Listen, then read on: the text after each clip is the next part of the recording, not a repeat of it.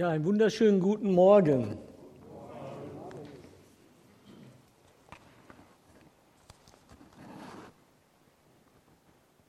Dass ich heute Morgen hier stehen darf, das ist gar nicht so selbstverständlich.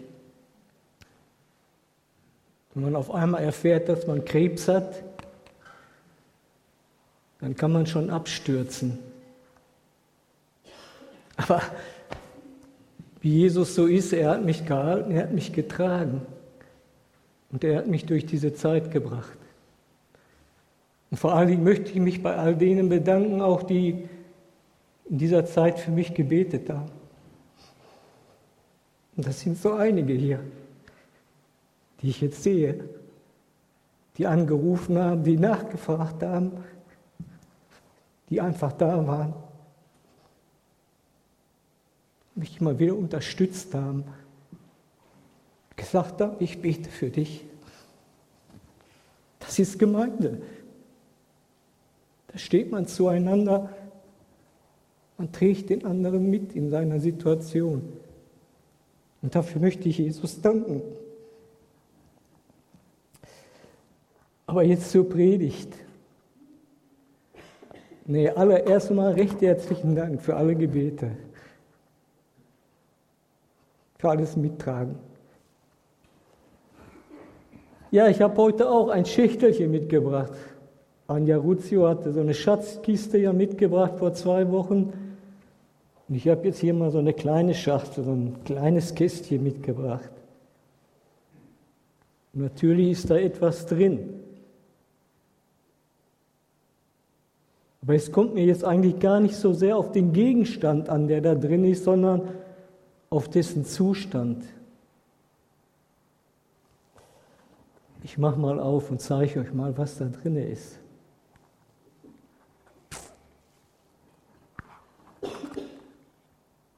Ein Teelicht.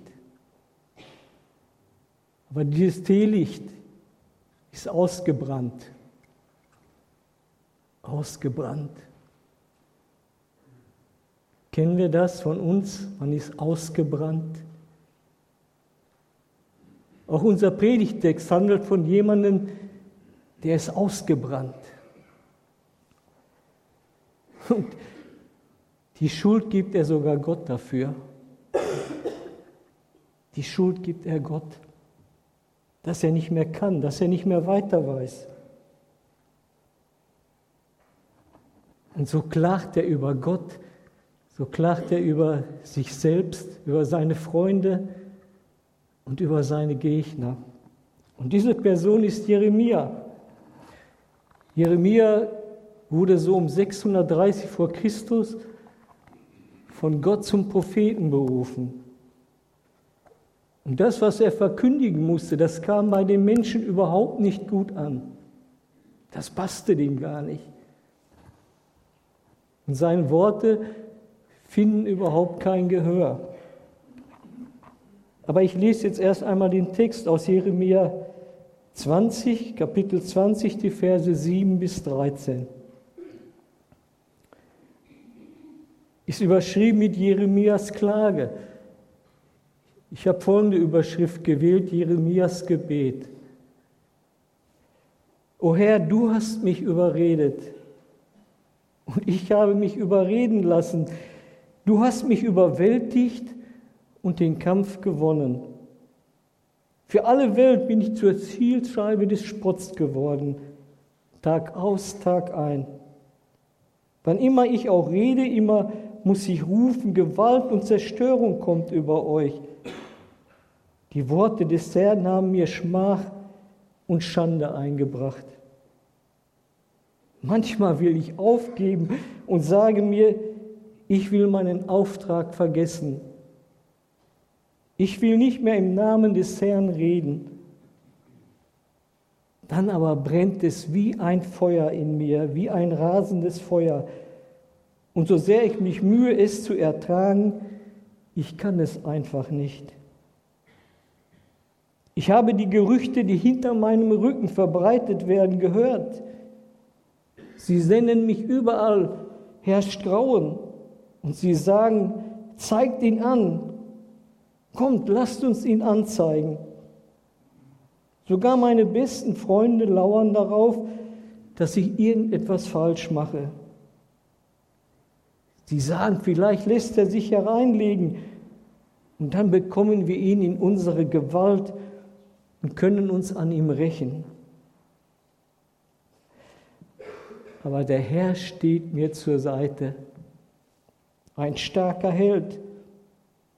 Darum müssen meine Feinde stolpern und können mich nicht besiegen. Voller Enttäuschung müssen sie einsehen, dass ihre Pläne misslungen sind. Sie erleiden eine Schmach, die ewig unvergessen bleiben wird. Herr Allmächtiger, der du den, der sich zu dir hält, bis ins tiefste Innere prüfst, lass mich erleben, wie du Rache an ihnen nimmst, denn ich habe meine Sache in deine Hände gelegt. Singt Lieder für den Herrn und lobt ihn, denn er rettet den Armen aus der Gewalt seiner Feinde.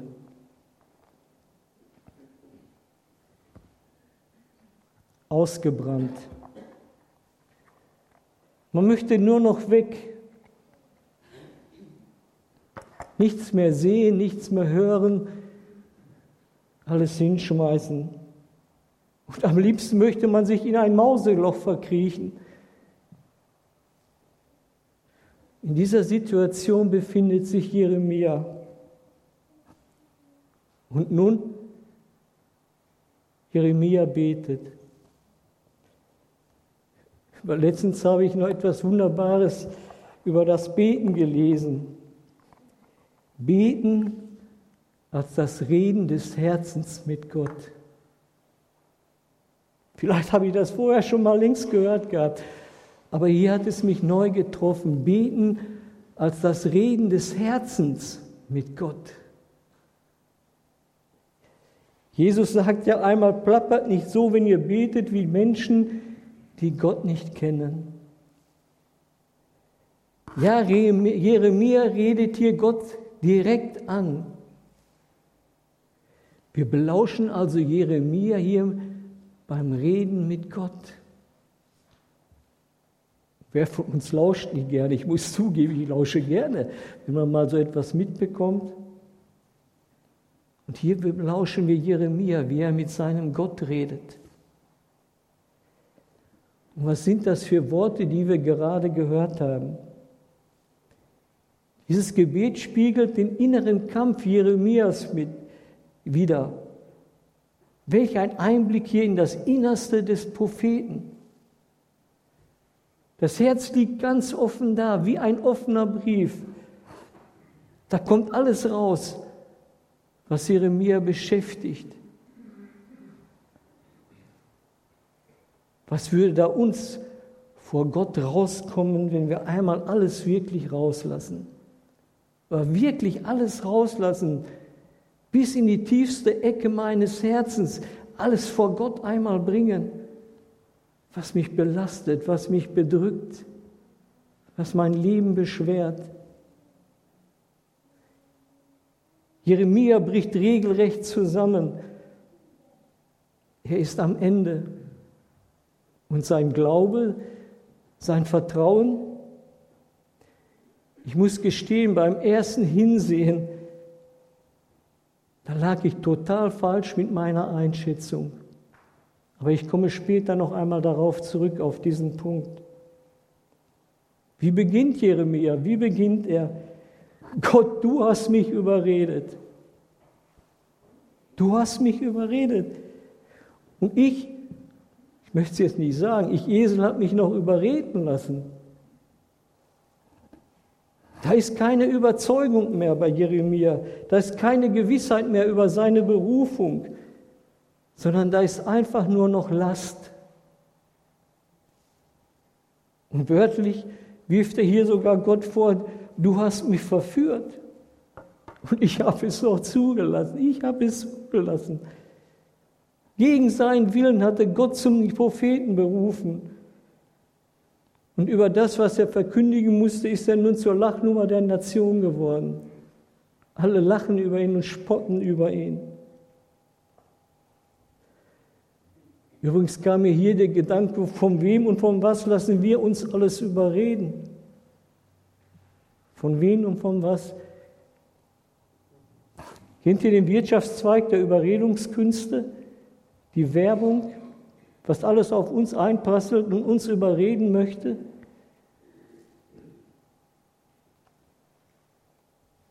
Aber weiter, wie betet Jeremia weiter?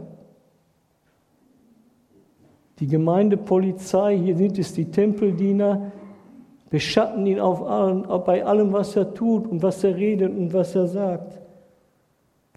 Am Anfang lesen wir, dass man ihn in einen Block eingesperrt hatte, die Hände eingesperrt, die Beine eingeschlossen. So musste er den ganzen Tag verbringen. Und selbst seine Freunde, sagt er, wenden sich auf einmal gegen ihn ab, gegen ihn. Sie beobachten ihn, lauern darauf, dass er irgendetwas falsch macht, damit sie etwas gegen ihn in die Hand haben. Mit listigen Worten wollen sie ihn hereinlegen. Reine Stasi-Methoden. Wenn man solche Freunde hat, dann braucht man keine Feinde mehr.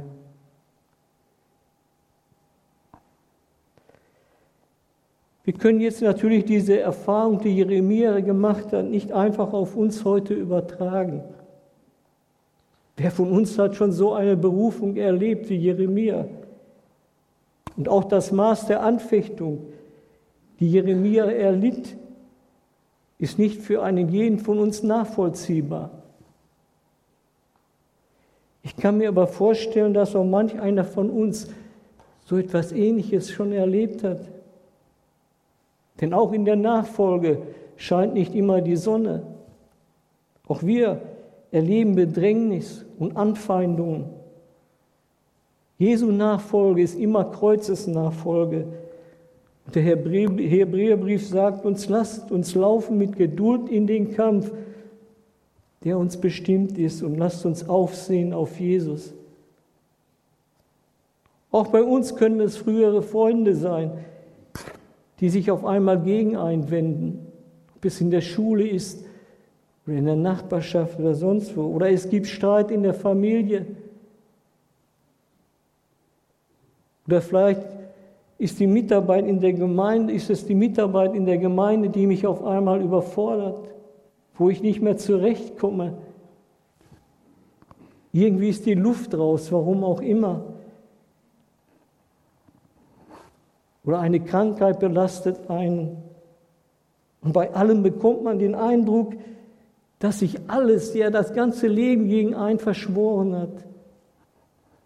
Und es kommt der Gedanke, wo ist denn jetzt Gott? Wo ist mein Jesus? Warum lässt er das zu überhaupt?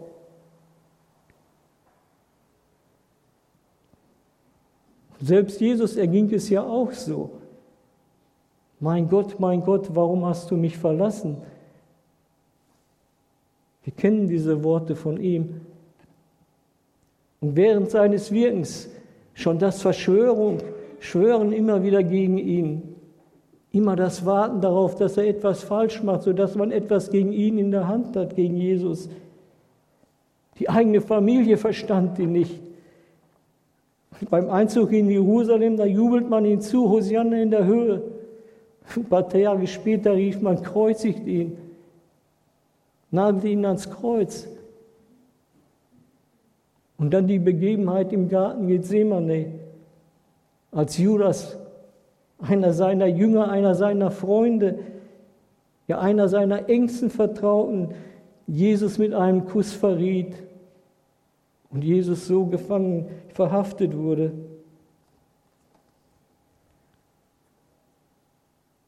Übrigens, Judas küsst noch heute. Judas küsst noch heute. Auf vielerlei Art und Weise. Und es kam in mir die Frage auf, steckt in mir auch ein Judas?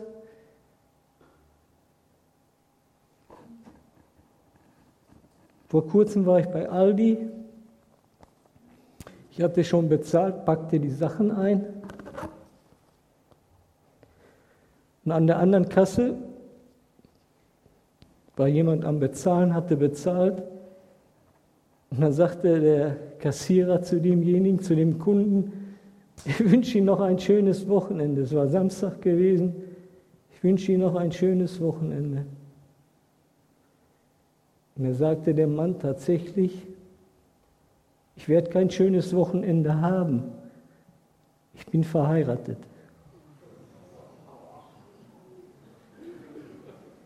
Judas küsst noch heute. Vielleicht sollte es nur ein Scherz sein oder ein Lacher. Aber was kann man mit Scherzen und mit einem Lacher alles anrichten?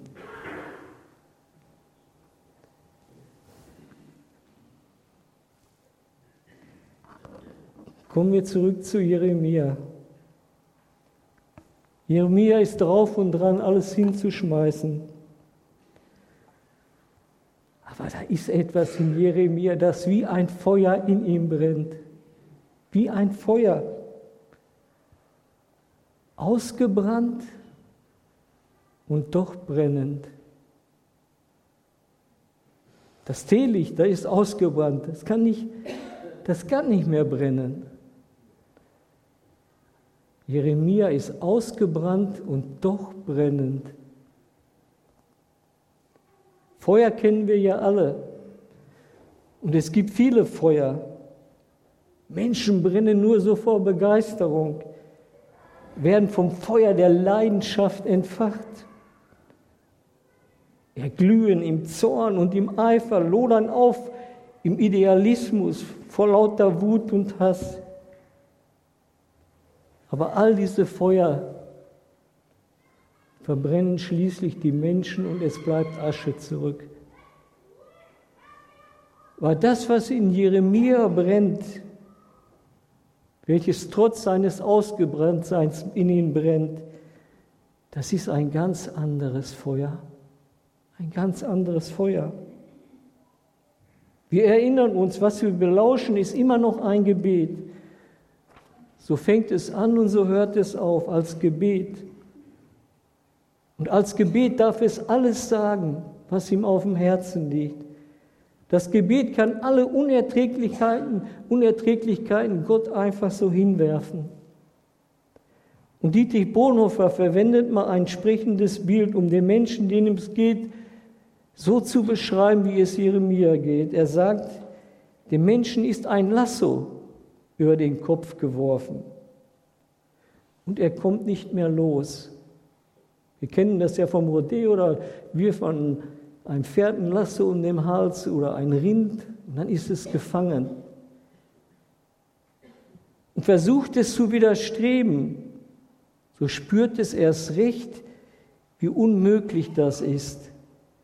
Denn das Lasso zieht sich nur noch enger zusammen und schmerzhafter zusammen und erinnert ihn daran, dass er ein Gefangener ist.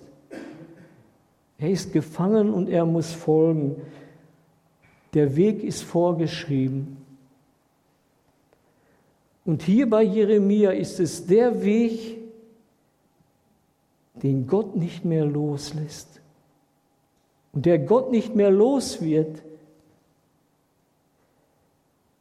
Gott ist mit seinem Feuer Jeremia ganz nahe. So nahe, dass er mit seinem Wort einem Menschen ja von innen heraus zu verbrennen droht. So nahe ist Gott Jeremia. In Jeremia brennt es noch. Ja, es brennt noch. Es ist in, immer, in ihm immer noch eine unauslöschliche Leidenschaft für Gott da. Das ist das Feuer in Jeremia. Aber nicht aus Jeremia selber heraus, sondern Gottes Wort brennt in Jeremia. Und es ist die Eigenschaft des Wortes Gottes, dass es in uns nie kalt lässt, dass es uns nie kalt lässt. Entweder wir drehen es ihm den, den ganz den Rücken zu oder wir nehmen das Wort Gottes in uns auf und dann arbeitet es in uns wie kein anderes Wort es zu vermögen mag. In Vers 9 haben wir gelesen, manchmal will ich aufgeben und sage mir, ich will meinen Auftrag vergessen. Ich will nicht mehr im Namen des Herrn reden. Dann aber brennt es in mir wie ein rasendes Feuer. Und so sehr ich mich mühe, es zu ertragen, ich kann es einfach nicht. So betet Jeremia. Ihr Lieben, kennen wir das auf Gedeih und auf Verderb mit Gott, mit Jesus, mit seinem Wort verbunden zu sein? Dass es so in uns brennt, sein Wort.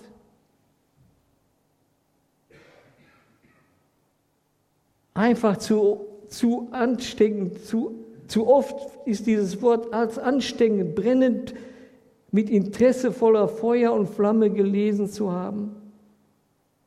Ist dies so in uns, dass wir es einfach gar nicht mehr lassen können? Dieses Wort, dass wir es in uns spüren, dass es in uns brennt.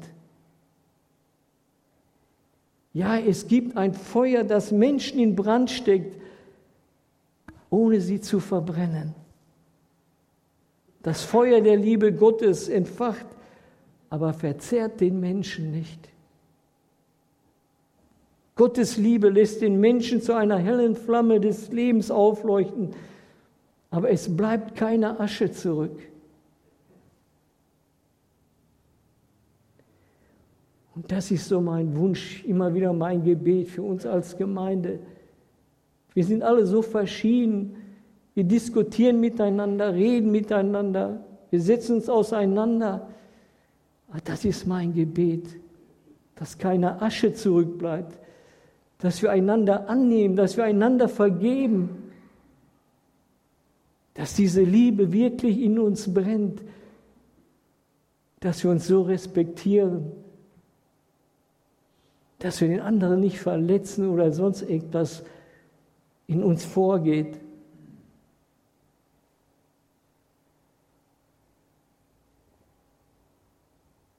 Mose sah einen Dornbusch und der brannte.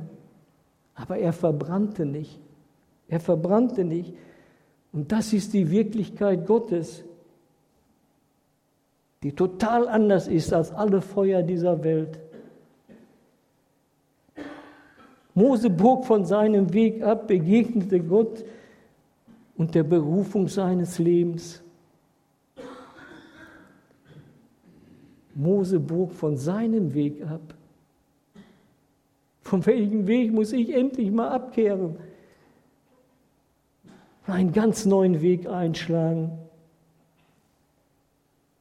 Wenn Gott uns, wenn uns Jesus mit seiner Liebe entzündet, mit dem Feuer seines Geistes wirklich brennend macht, dann verbrennen wir nicht, sondern werden zu einer lodernden Fackel der Hoffnung und der Freude, der Zuversicht. Jesus sagte einmal, ich und der Vater sind eins.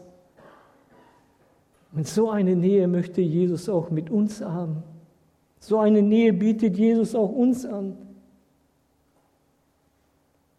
Er möchte durch seinen Geist so ein brennendes Feuer in mir sein. Und es wird uns nicht verbrennen. Es wird uns nicht verbrennen. Wir verbrennen uns an ganz anderen Feuern die Finger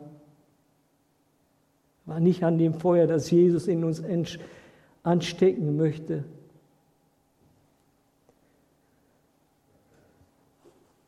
Ich habe hier mal eine Folie mitgebracht.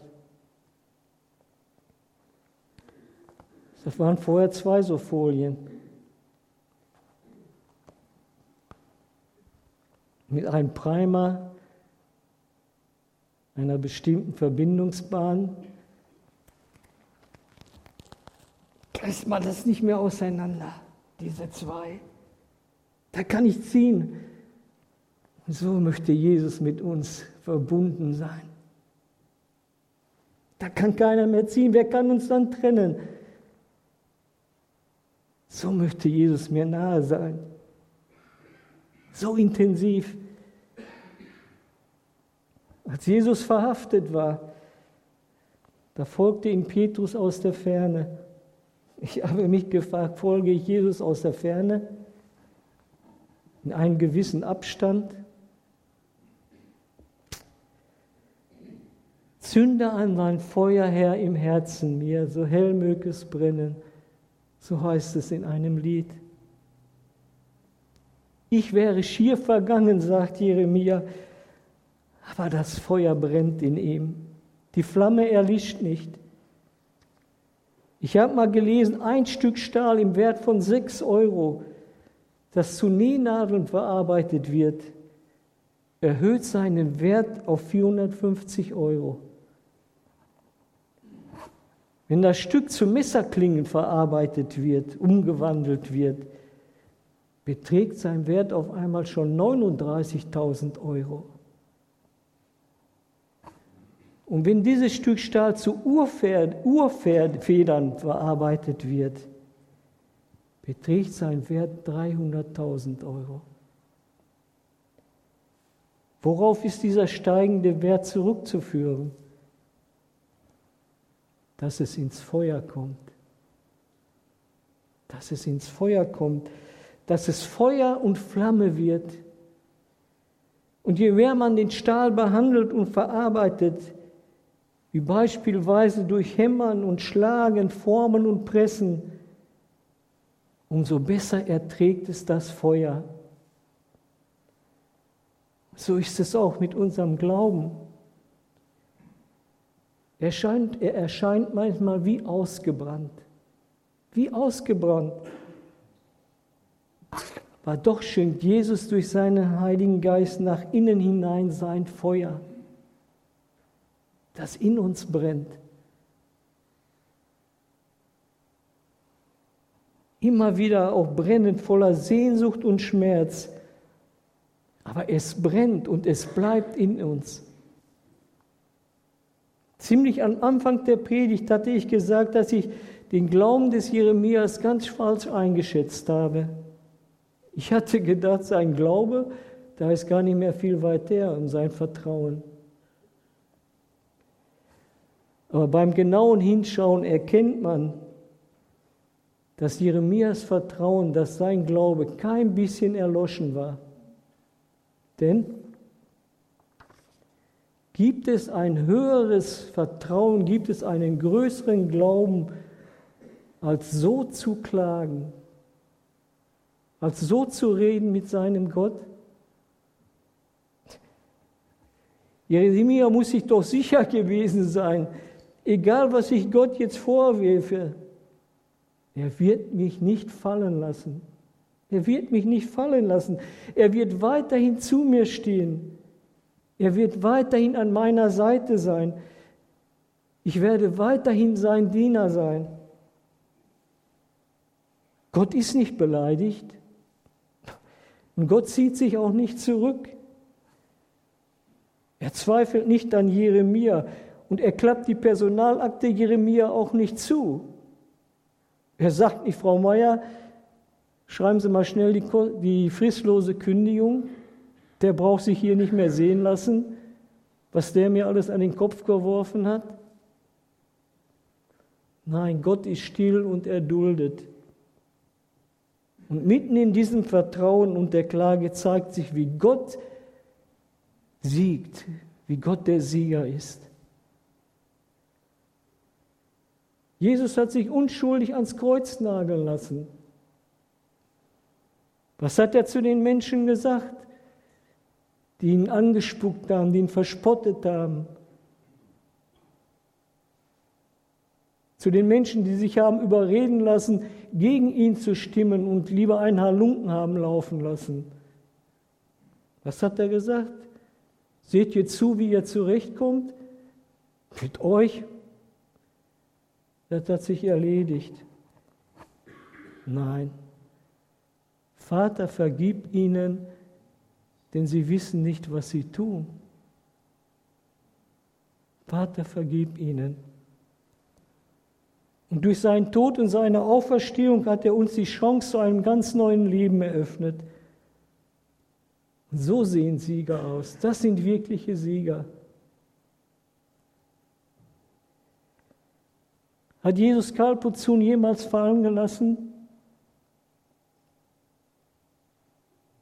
Es kam mir Zweifel und ich habe gezweifelt. Wo ist Jesus? Wo ist Gott? Aber Jesus war da. Jeden Tag neu durfte ich ihn erfahren und erleben. So steht Jesus zu einem. Ein Mensch, ein Mensch konnte nichts mehr Schönes und Gesundes sehen. Und als er in einer Oase einen jungen Palmbaum sah, nahm er einen schweren Stein und legte ihn der jungen Palme mitten in die Krone hinein. Mit einem hämischen Lächeln, da ging er weiter. Die Palme versuchte, die Last abzuwerfen. Vergebens, das schaffte sie gar nicht. Sie krallte sich tiefer und tiefer in den Boden, bis ihre Wurzeln verborgene Wasseradern erreichten. Dann diese Kraft aus der Tiefe und die Sonnenglut aus der Höhe machten sie zu einer königlichen Palme, die auch den Stein hochstemmen konnte. Nach Jahren kam der Mann wieder um sich an den Krüppelbaum zu erfreuen. Da senkte die kräftige Palme ihre Krone, zeigte in den Stein und sagte, ich muss dir danken, deine Last hat mich stark gemacht. Ach nein, nicht deine Last, aber die Quelle und die Sonne, das Licht, denen ich, denen ich mich neu zugewandt habe. Und so bekennt es auch Jeremia der Herr ist bei mir ein starker Held. Doppelt gemoppelt. Der Herr ist bei mir und noch ein starker Held. Er ist bei mir ein Held, ein Mächtiger. Ja, er ist stark, er ist ein starker Held. Jesus, der gute Hirte. Und er brennt in uns. Sein Wort brennt in uns wie ein Feuer. Und es verzehrt immer wieder alles, was uns im Innersten belasten will. Denn er hilft uns, Lasten zu tragen, auszuhalten, durchzuhalten. Und Vers 13, singt Lieder für den Herrn, betet Jeremia und lobt ihn und preist ihn. Denn er rettet den Armen aus der Gewalt seiner Feinde. So endet der Abschnitt. Und nichts von dem, was Jeremia belastet, ist auf einmal weggefegt. Nein. Und doch hat ihm Gott eine ganz neue Perspektive geschenkt. Die Not ist nicht verschwunden, aber die Lage ist total anders auf einmal. Ausgebrannt und dann der Glaube brennt ganz neu. Kein Wunder, dass Jeremia mit neuem Feuer bekennt, aber der Herr ist bei mir ein starker Helfer. Das ist er. Und gerade in der Not ist er uns näher, als wir meinen.